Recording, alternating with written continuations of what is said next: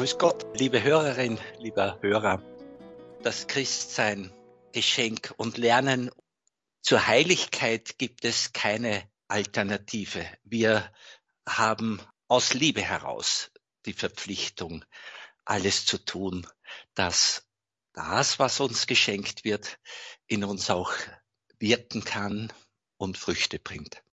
Ich möchte im Besonderen den Aspekt der Stille, des Schweigens, der Ruhe heute betonen, weil die Gegenwart Gottes so weit wahrnehmbar und wir glauben an die Gegenwart, auch wenn wir sie nicht spüren. Wir glauben an die Gegenwart Gottes und wir erleben die Wirkungen der Gegenwart Gottes. Im Besonderen dürfen wir daran denken, dass ja Christus in uns lebt und in uns wirkt und durch uns wirkt. Dasselbe können wir vom Heiligen Geist sagen. Er ist uns geschenkt, er ist eingegossen in unsere Seele und er bewirkt die Liebe in uns. Und wenn ich an den Vater den Schöpfer denke, auch er lebt in uns und er will mit uns und durch uns auch kreativ, also schöpferisch sein. Der Schöpfer wirkt weiter mit uns, durch uns. Beim Propheten Jesaja ist die Stelle für mich so wichtig geworden im Kapitel 30, Vers 15 durch Umkehr und Ruhe werdet ihr gerettet. Im Stillhalten und Vertrauen liegt eure Kraft. Für mich hat das Wort Rettung keine negative oder tragische Konnotation, sondern mir ist klar, dass das Geschöpf von jemandem herlebt, vom Schöpfer herlebt. Wenn ich jetzt davon im Vergleich sprechen würde und sage, ja, wird der neugeborene Säugling gerettet oder nicht? Ja, natürlich, Gott sei Dank, er wird gerettet. Er wird gerettet durch die Ernährung, die ihm die Mutter schenkt. Also die Mutter ernährt das Kind, pflegt das Kind und dadurch wird das Kind gerettet. Und so erlebe ich auch die Rettung, die der Vater im Himmel uns durch Jesus schenkt und durch den Heiligen Geist. Das heißt, unser Leben gelingt, entfaltet sich, kann soweit nötig heil werden, wenn es unheil war oder ist. Das Leben gelingt aus der Gemeinschaft mit Gott, so wie das Leben des Säuglings gelingt dank der Zuneigung der Mutter, dank der Gemeinschaft mit dem, mit der Mutter. Bei Jesaja heißt es, im Stillhalten und Vertrauen liegt eure Kraft. Und genau dieses Stillhalten und Vertrauen, das meine ich, wollen und sollen wir üben weil ja unsere Zeit auch eine sehr bewegte und laute Zeit ist. Ja, der Kulturphilosoph Max Picard, ein Schweizer, 1965 verstorben, der sagt, nichts hat so sehr das Wesen der Menschen verändert als der Verlust des Schweigens. Also mit den Menschen und ich darf ruhig sagen, über Generationen. Mir genügt es jetzt an die letzten Generationen zu denken. Mit dem Verlust des Schweigens hat sich das Wesen, nämlich das Selbstverständnis, vielleicht das Selbstbild des Menschen verändert. Wer wir ursprünglich und somit in den Augen Gottes sind, das gilt es wieder zu entdecken. Die Radios können von denen ausgeschaltet werden jetzt, die meinen, sie haben absolut schon begriffen, wer sie in den Augen Gottes sind. Ich meine, solche sind aktuell nicht unter uns. Das heißt, wir sind dabei zu entdecken, wie können wir denn sein und wie gelingt es, dass wir dahin kommen, dass wir unsere ursprüngliche Bestimmung, unser gottgeschenktes Wesen verwirklichen. Der Weg, so sagt der Prophet Jesaja, ist Stille und Vertrauen. Und dann eben das innere sich hinwenden zu Gott. Mir ist seit Jahrzehnten ein Text wichtig geworden, den Käthe Recheis in dem Buch Weißt du, dass die Bäume reden? Weisheit der Indianer. Da hat sie einen Text gebracht, den ich Ihnen vortragen möchte. Er ist etwas länger und es ist nicht Bequemlichkeit, dass ich das jetzt so vortrage, sondern ich bin so tief davon überzeugt, dass da so viel Wahrheit ausgesprochen wird. Es ist ein Text, der das Stillsein, das Miteinander, das Gemeinschaftsleben der Indianer damals, die im heutigen Nord- und Süddakota sind, in den US-Staaten. Dieses Volk der Dakota, so schreibt Käthe Recheis, hat eine ganz besondere Art gehabt, auch die Kinder und Jugendlichen zum Stillsein anzuhalten. Da heißt es, die Erziehung zur Stille und zum Schweigen begann schon sehr früh. Wir lehrten unsere Kinder, still zu sitzen und Freude daran zu haben. Wir lehrten sie, ihre Sinne zu gebrauchen, die verschiedenen Gerüche aufzunehmen, zu schauen, wenn es allem Anschein nach nichts zu sehen gab und aufmerksam zu horchen, wenn alles ganz ruhig schien. Ein Kind, das nicht stillsitzen kann, ist in seiner Entwicklung zurückgeblieben.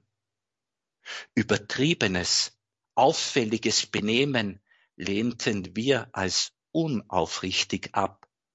Und ein Mensch, der pausenlos redete, galt als ungesittet und gedankenlos. Ein Gespräch wurde nie übereilt begonnen und hastig geführt. Niemand stellte vorschnell eine Frage, mochte sie auch noch so wichtig sein. Und niemand wurde zu einer Antwort gezwungen. Die wahrhaft höfliche Art und Weise, ein Gespräch zu beginnen, war eine Zeit gemeinsamen stillen Nachdenkens. Und auch während des Gesprächs achteten wir jede Pause, in der der Partner überlegte und nachdachte. Für die Dakota war das Schweigen bedeutungsvoll in Unglück und Leid, wenn Krankheit und Tod unser Leben überschatteten, war Schweigen ein Zeichen von Ehrfurcht und Respekt. Ebenso, wenn uns Großes und Bewundernswertes in seinen Bann schlug. Für die Dakota war das Schweigen von größerer Kraft als das Wort.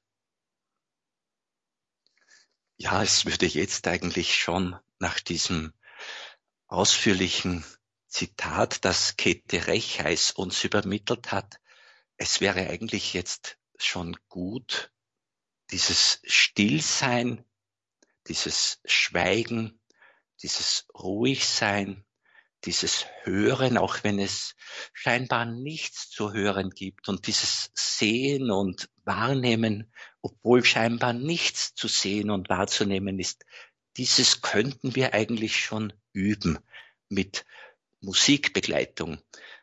Ich erlaube mir aber trotzdem noch ein Zitat von Meister Eckehart dazu zu legen und das möge uns dann in der Musikpause auch leiten. Meister Eckehart meint, was im eigentlichen Sinn durch das Wort ausgedrückt werden kann, das muss von innen herauskommen. Das muss von innen her Form gewinnen. Es darf nicht von außen herkommen, sondern von innen muss es nach außen kommen. Eigentlich lebt es im Innersten der Seele. Da sind dir alle Dinge gegenwärtig. Dort im Innern ist ihr Leben und Streben, ihr Bestes und ihr Höchstes. Weshalb du davon nichts spürst, weil du da nicht beheimatet bist. So Meister Eckhart. Also wir wollen uns doch mehr und mehr in diesem Inneren beheimaten. So lade ich ein zu einer Zeit der Innerlichkeit. Dankeschön.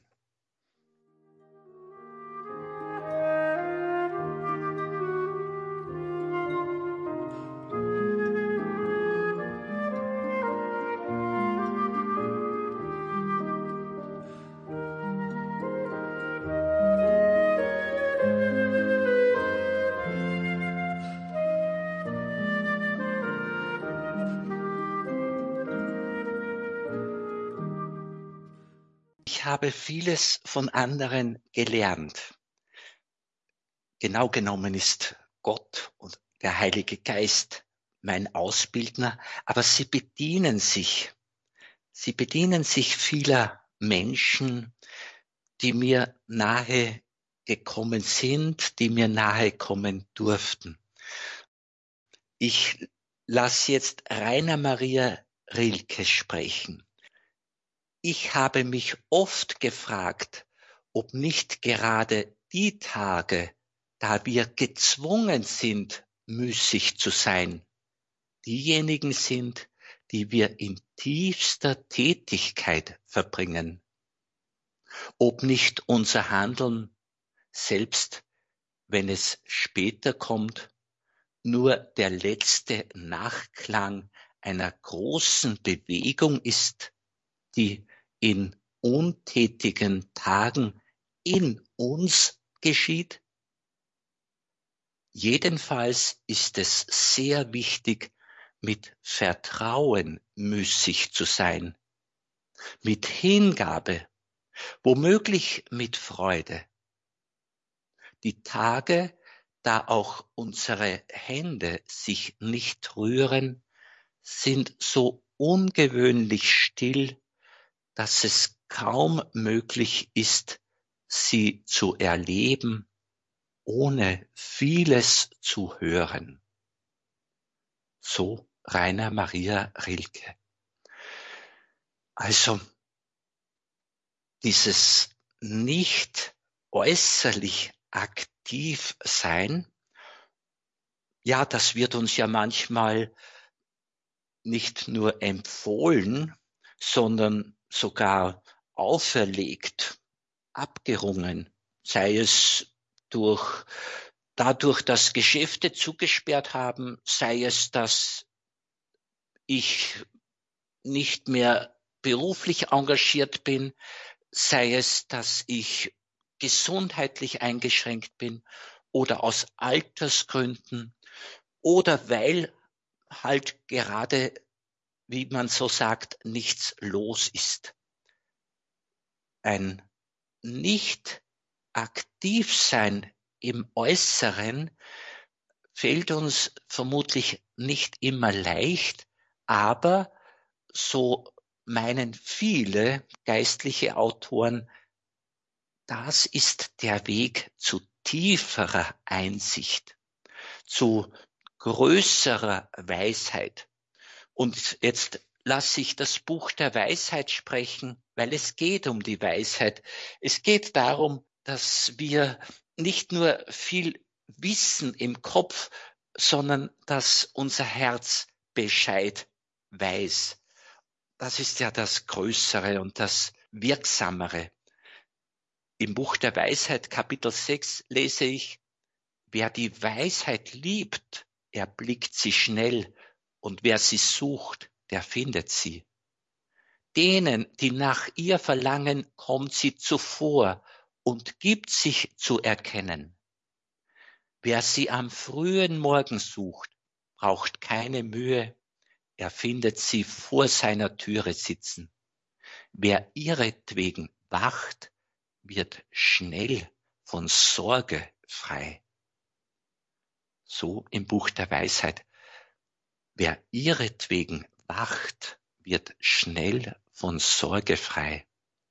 Manche können nicht schlafen, weil sie Sorgen haben. Vermutlich wäre es hilfreich, in diesem Wachsein müssen, wenn das Schlafen nicht gelingt. Es wäre vielleicht hilfreich, oder ich bin mir eigentlich sicher, es ist hilfreich, die Aufmerksamkeit jetzt auf Gott zu richten, obwohl er für uns als ein großes Geheimnis vor uns steht. Aber er ist ein liebendes Geheimnis. Und er ist das Leben selbst. Und er ist die Liebe. Und sich in dieses liebende, lebendige, große Geheimnis hineinzugeben, das macht von Sorge frei. Das heißt, sich Gott anvertrauen, die Geborgenheit bei ihm sagen wir ruhig auch genießen. Es ist ein Schritt des Glaubens. Natürlich in Zeiten wie diesen, wir versuchen, die ganze Welt mit hineinzunehmen in dieses mit Gott sein. Und im Psalm 42, Vers 12 lesen wir, was betrügst du dich, meine Seele, und bist so unruhig in mir? Haare auf Gott, denn ich werde ihm noch danken. Also dieser betende Mensch sagt, Haare auf Gott, ich werde ihm noch danken. Dieses Danken ist eben die Frucht. Das Danken stellt sich ein, wenn in einem Menschen die innere Gewissheit groß wird, es geht alles gut. Gott hat's verheißen. Er hat es versprochen und er blickt auf jeden Menschen und er kennt mich und er nennt mich beim Namen und ich darf und soll mich ihm anvertrauen. Das heißt, die unruhige Seele, der unruhige Mensch darf sich dem Größeren anvertrauen. Und ich weiß, dass das nicht leicht ist, weil uns in gewisser Weise auch der Verstand im Wege steht, der so viele Fragen hat, so viele Einwände hat, der so diskussionsfreudig ist, aber möglicherweise in einem zu kleinen Horizont bleibt. Ich möchte in dieser zweiten Impulseinheit die Philosophin Simone Weil zu Wort kommen lassen. 1943 ist sie auch eher tragisch umgekommen. Es war in der Kriegszeit und sie hat aus Solidarität mit den Kriegsgefangenen nur eine kleine Ration an Lebensmitteln aufnehmen wollen und ist an Unterernährung verstorben.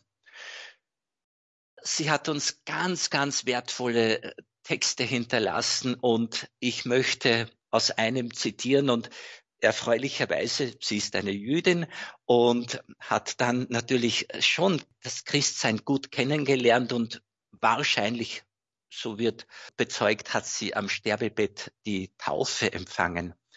Sie hat, und das freut mich als Karmelit, sie hat auch bei Johannes von Kreuz, dem Karmeliten, nachgelesen, der sich viel mit dem beschäftigt hat, nämlich mit dem Vorrang der Seele oder mit dem Vorrang der Sehnsucht in der Seele. Johannes von Kreuz hat gewusst, dass der Verstand grundsätzlich die Fähigkeit hat, das Wirken der Seele zu behindern, zu blockieren oder einzuschränken.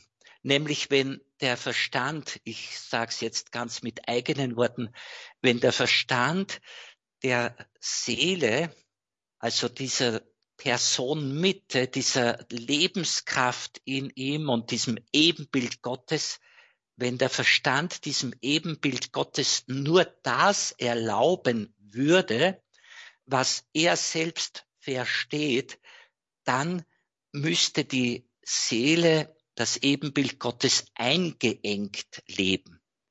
Johannes von Kreuz sagt, der Verstand soll sich jetzt nicht einmischen, wenn Gott mit der Seele gemeinsam wirkt, wenn sozusagen die Seele ihrer Sehnsucht folgt, dann soll der Verstand nicht meinen, er müsste die Leitung übernehmen.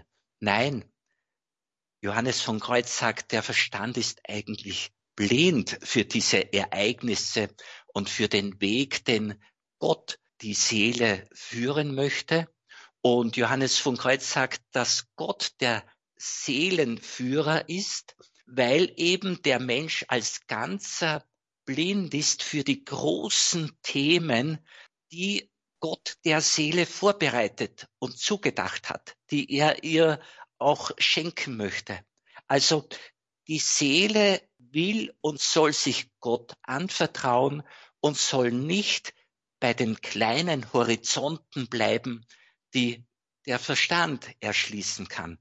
Simone Weil sagt das so schön, die Geheimnisse des Glaubens gehören einer höheren Ordnung an und sind nicht Gegenstand des Verstandes.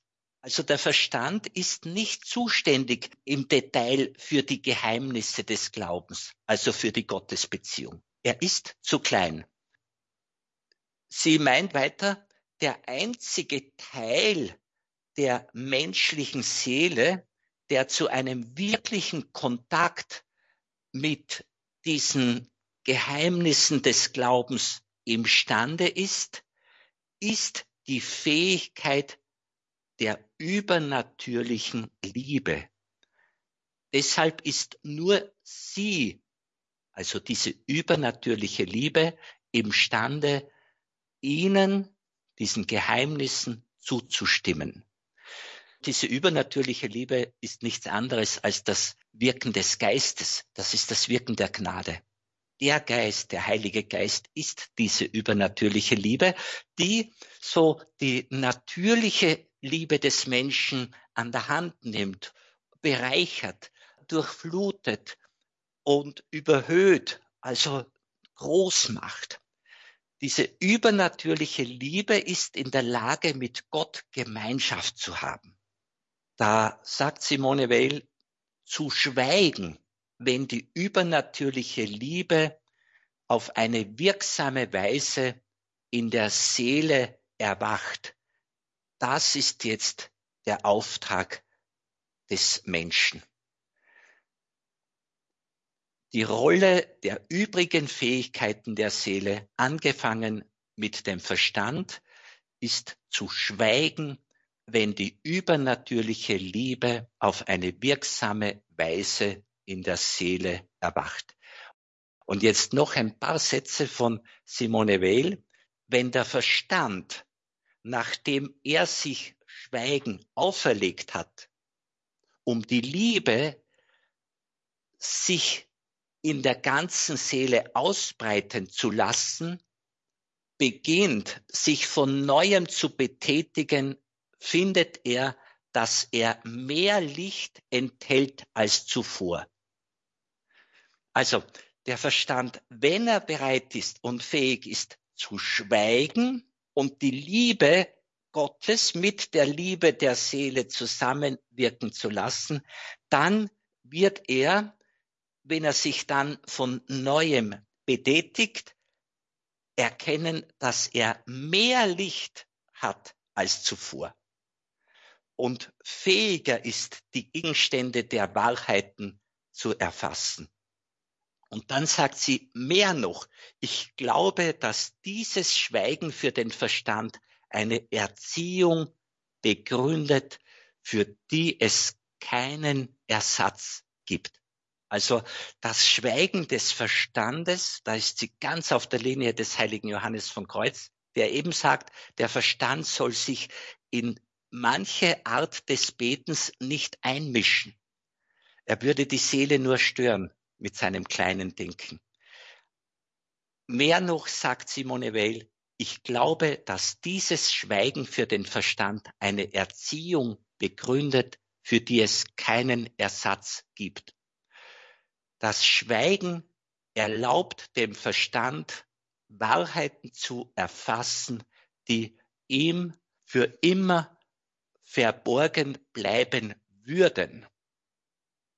Es gibt Wahrheiten, die in seinem Bereich sind, von ihm erfassbar sind, die er aber erst erfassen kann, nachdem er im Schweigen durch das Unbegreifliche hindurchgegangen ist. Und sie weiter, ist es nicht das, was der heilige Johannes von Kreuz sagen will, wenn er den Glauben eine Nacht nennt? Und weiter, der Verstand kann nur durch Erfahrung im Nachhinein die Vorzüge dieser Unterordnung unter die Liebe erkennen. Er kann sie nicht vorwegnehmen. Er hat im Vorhinein keinen vernünftigen Grund, diese Unterordnung hinzunehmen. Deshalb ist diese Unterordnung auch etwas Übernatürliches, das Gott allein wirkt. Soweit Simone Weil. Gott wirkt die übernatürliche Liebe in der Seele und der demütige Verstand ordnet sich jetzt der Seele unter und darf dann die Wirkungen, die Früchte, das Licht entgegennehmen. Und ich meine, das ist ja leicht vergleichbar mit dem, dass ein Kind oder ein Schüler, egal welches Alter er hat, sich seinem Lehrer unterordnet und in Demut jetzt einmal zuhört, annimmt, übt. Und genauso will es Jesus bei uns haben, dass wir mal zuhören, annehmen und üben und wir werden wachsen und richtig Erwachsene werden in der Schule Jesu. Nun, nachdem wir dieses doch recht hohe Niveau beschritten haben, lade ich wieder ein zur Musik. Bedenken wir äußeres Schweigen, äußere Stille, Schweigen mit dem Mond und Schweigen mit den Gedanken. Dieses Ruhigwerden gibt der Seele Raum, so dass sie sich nach außen dann auch zeigen kann.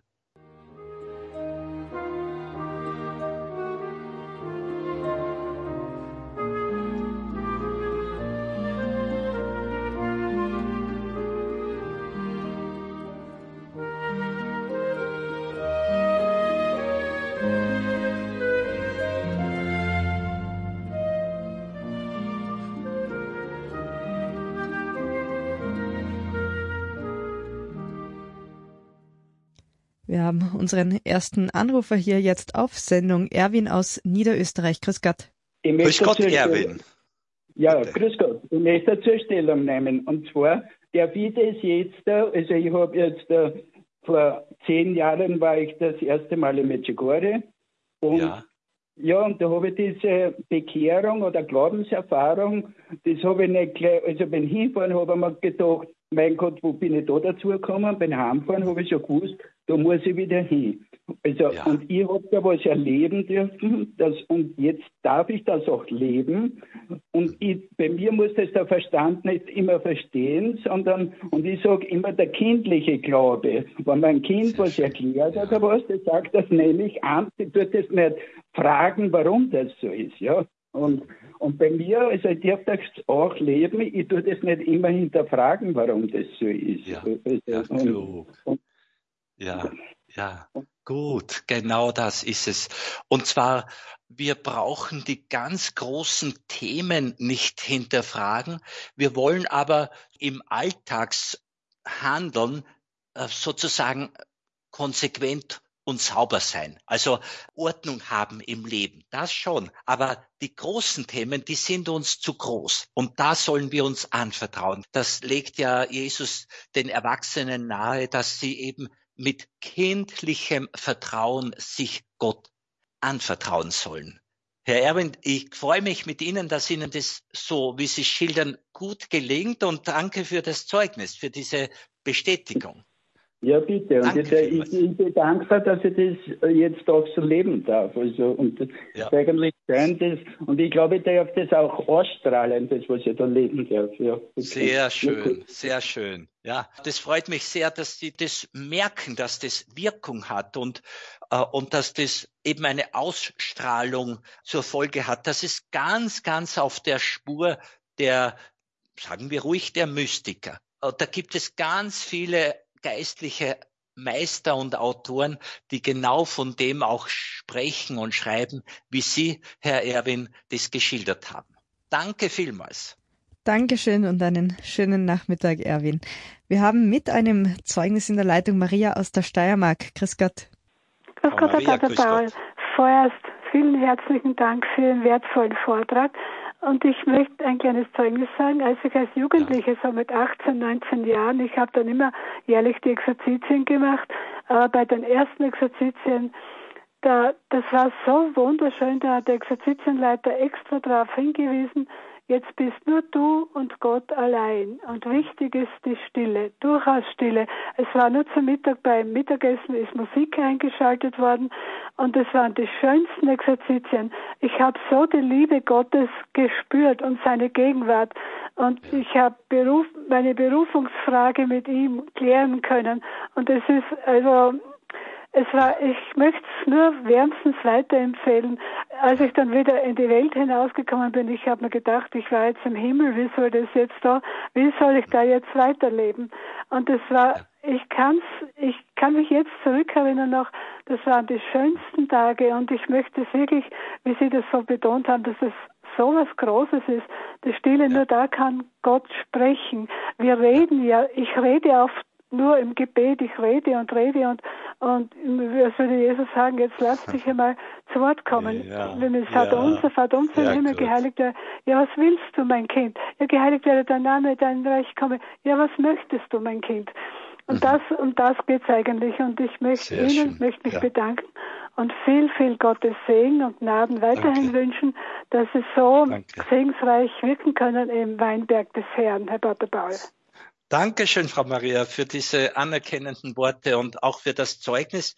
Es soll uns alle ermutigen, gelegentlich müssen wir uns ein bisschen überwinden zum äh, Nichtstun, zum Schweigen, auch zu, zum Schweigen im Kopf und so weiter. Okay?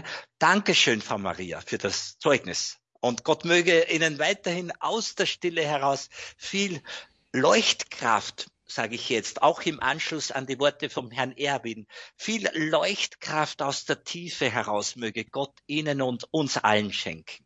Dankeschön. Und auch Ihrer Motorin möchte ich Gottes liebende Nähe und seine Freude und seine einfach die Geborgenheit in ihm wünschen. Danke vielmals. Danke. Bitte, Herrn Maria. Wir bleiben in der Steiermark. Da hat Traude eine Frage. Grüß Gott. Ja, grüß Gott.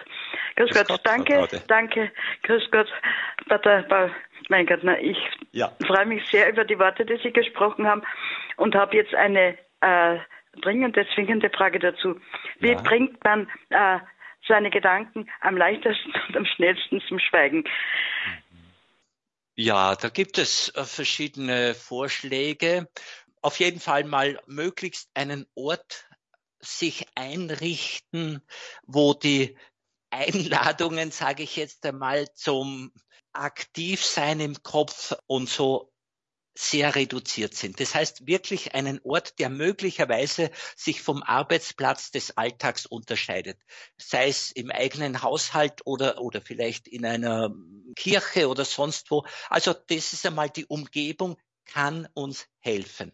Ein zweites, diese sogenannte Selbstwahrnehmung auch durch Achtsamkeit dem Leib gegenüber üben im Sinne von ich achte auf den Atem, ich achte darauf, wie ich mich körperlich wahrnehme. Also ich komme praktisch äh, zu mir selbst nach Hause, zu mir. Ich kann auf den Herzschlag achten.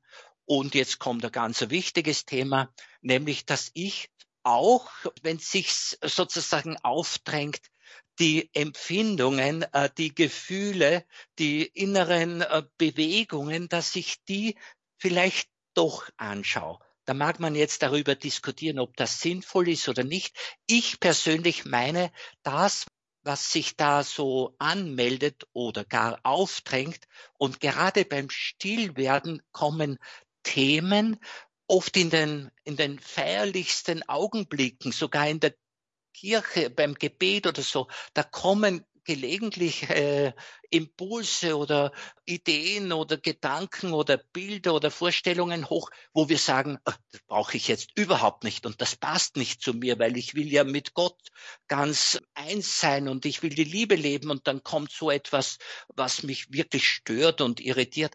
Also ich würde da den Vorschlag machen, es sozusagen heraus beten, aber ganz bewusst äh, mit Christus ins Gespräch gehen und sagen, du bist mein Lehrer, du kannst mir bei diesem Chaos äh, helfen, dass ich Ordnung einbringe. Du bist mein Erlöser, da äh, sehe ich mich so richtig gebunden an irgendeine unangenehme Sache, befreie mich davon. Du bist mein Heiland, mein Arzt. Dort habe ich eine seelische Verwundung, die bis heute irgendwie mich ständig irritiert und nicht in Ruhe lässt. Also dann bringe ich meine Wunden mit den Wunden Jesu in Verbindung.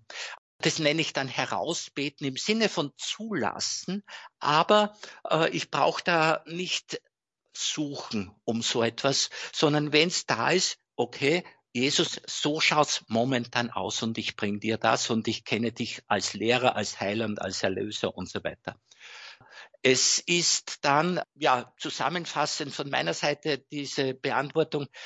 Ich soll auf jeden Fall den Durchblick auf Jesus, auf den Heiligen Geist, auf Gott hin mir ermöglichen. Und eine Praxis, die mir sehr geholfen hat, das ist dass ich, wenn ich zum Beispiel wirklich schwierige Themen zu bewältigen habe und der Kopf sich nicht beruhigen möchte, es hat mir immer wieder geholfen, wenn ich zum Beispiel in der Nacht da nicht zur Ruhe finde, ich schlag die Bibel irgendwo auf und lese eine halbe Seite und siehe da, schon, egal welches Thema, ob Altes Testament oder Neues Testament, die Paulusbriefe, durch diese Worte und Sätze, die lese ich einfach, da wird mein Geist sozusagen in das Weite geführt und auf das Größere aufmerksam gemacht. Und dann auf einmal merke ich, dass meine Themen sehr bescheiden klein sind, für mich vielleicht doch auch wieder groß, subjektiv, aber im Gesamten,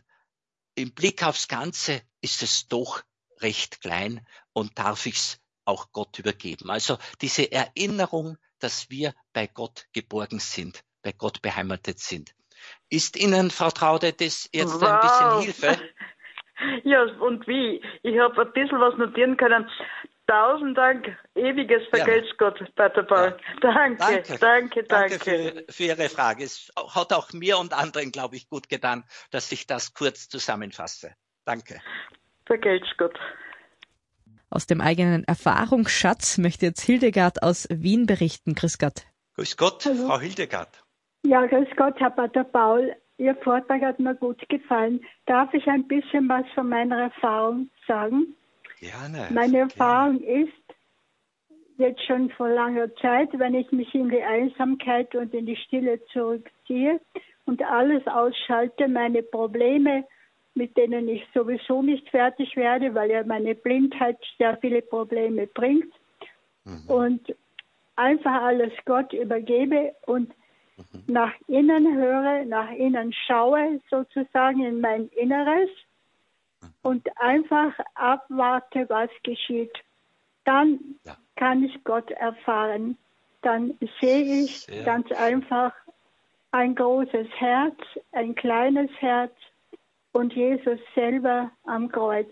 Und meine Probleme lösen sich automatisch. Oh, das ist ja sehr schön und, und vor allem auch sehr authentisch, sehr glaubwürdig, sehr stimmig, was Sie da schildern. Das ist eine wirklich gute auch Zusammenfassung, weil Sie eben äh, teilweise genötigt sind. Ja, Sie sind ja gezwungen, zu vertrauen fast. Und sie nützen die Möglichkeit zu vertrauen und hineinzulauschen.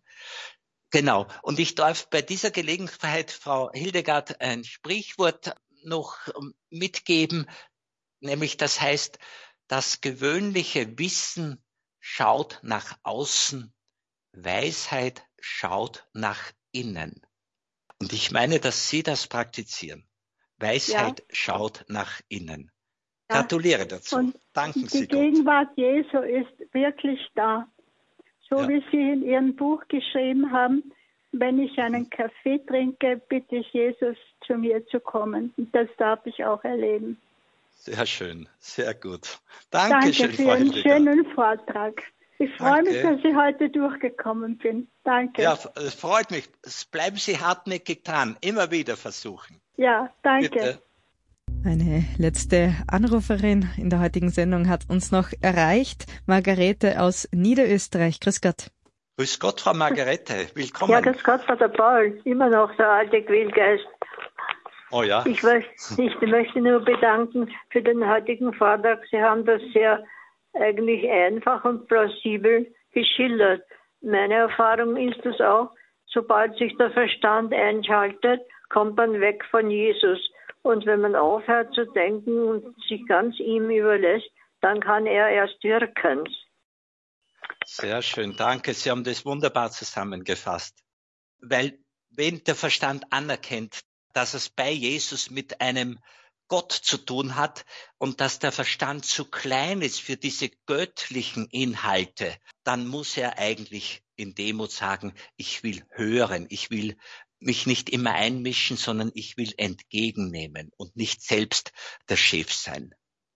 Wir legen da ja nur Gott Hindernisse in den Weg, genau, wenn wir uns genau. immer. Ja. Dankeschön, es war schön, Sie Dankeschön zu hören, Frau Margarete. Dankeschön für den wunderbaren Vortrag. Alles Danke. Gute, Gottes Segen. Dankeschön. Und damit kommen wir auch jetzt schon zum Ende unserer heutigen Sendung. Also Pater Paul, ich bitte Sie noch um ein abschließendes Wort und um Ihren Segen. Danke. Ich muss noch ein paar Sätze zitieren. Die Anne Moreau-Lindberg sagt, tatsächlich sind es die wichtigsten Momente im Leben, in denen man allein ist. Bestimmte Quellen können wir nur erschließen, wenn wir allein sind.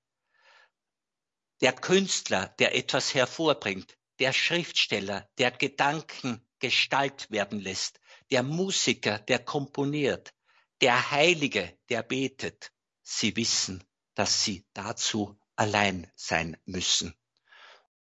Und Egon Friedel, Journalist, der hat gesagt, selig die Müßigen, denn sie werden die Herrlichkeit Gottes schauen.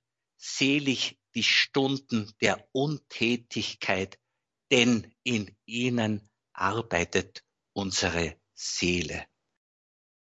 Dazu, liebe Schwestern und Brüder, liebe Hörerinnen und Hörer, schenke Gott uns den Geist des Friedens, den Geist der Versöhnung, den Geist der Zuversicht und Freude. Das gebe er uns und allen Menschen, die in dieser Welt so zu leiden haben. Das gewähre der dreieinige Gott, der sie segnet, der Vater und der Sohn und der Heilige Geist. Amen. Amen.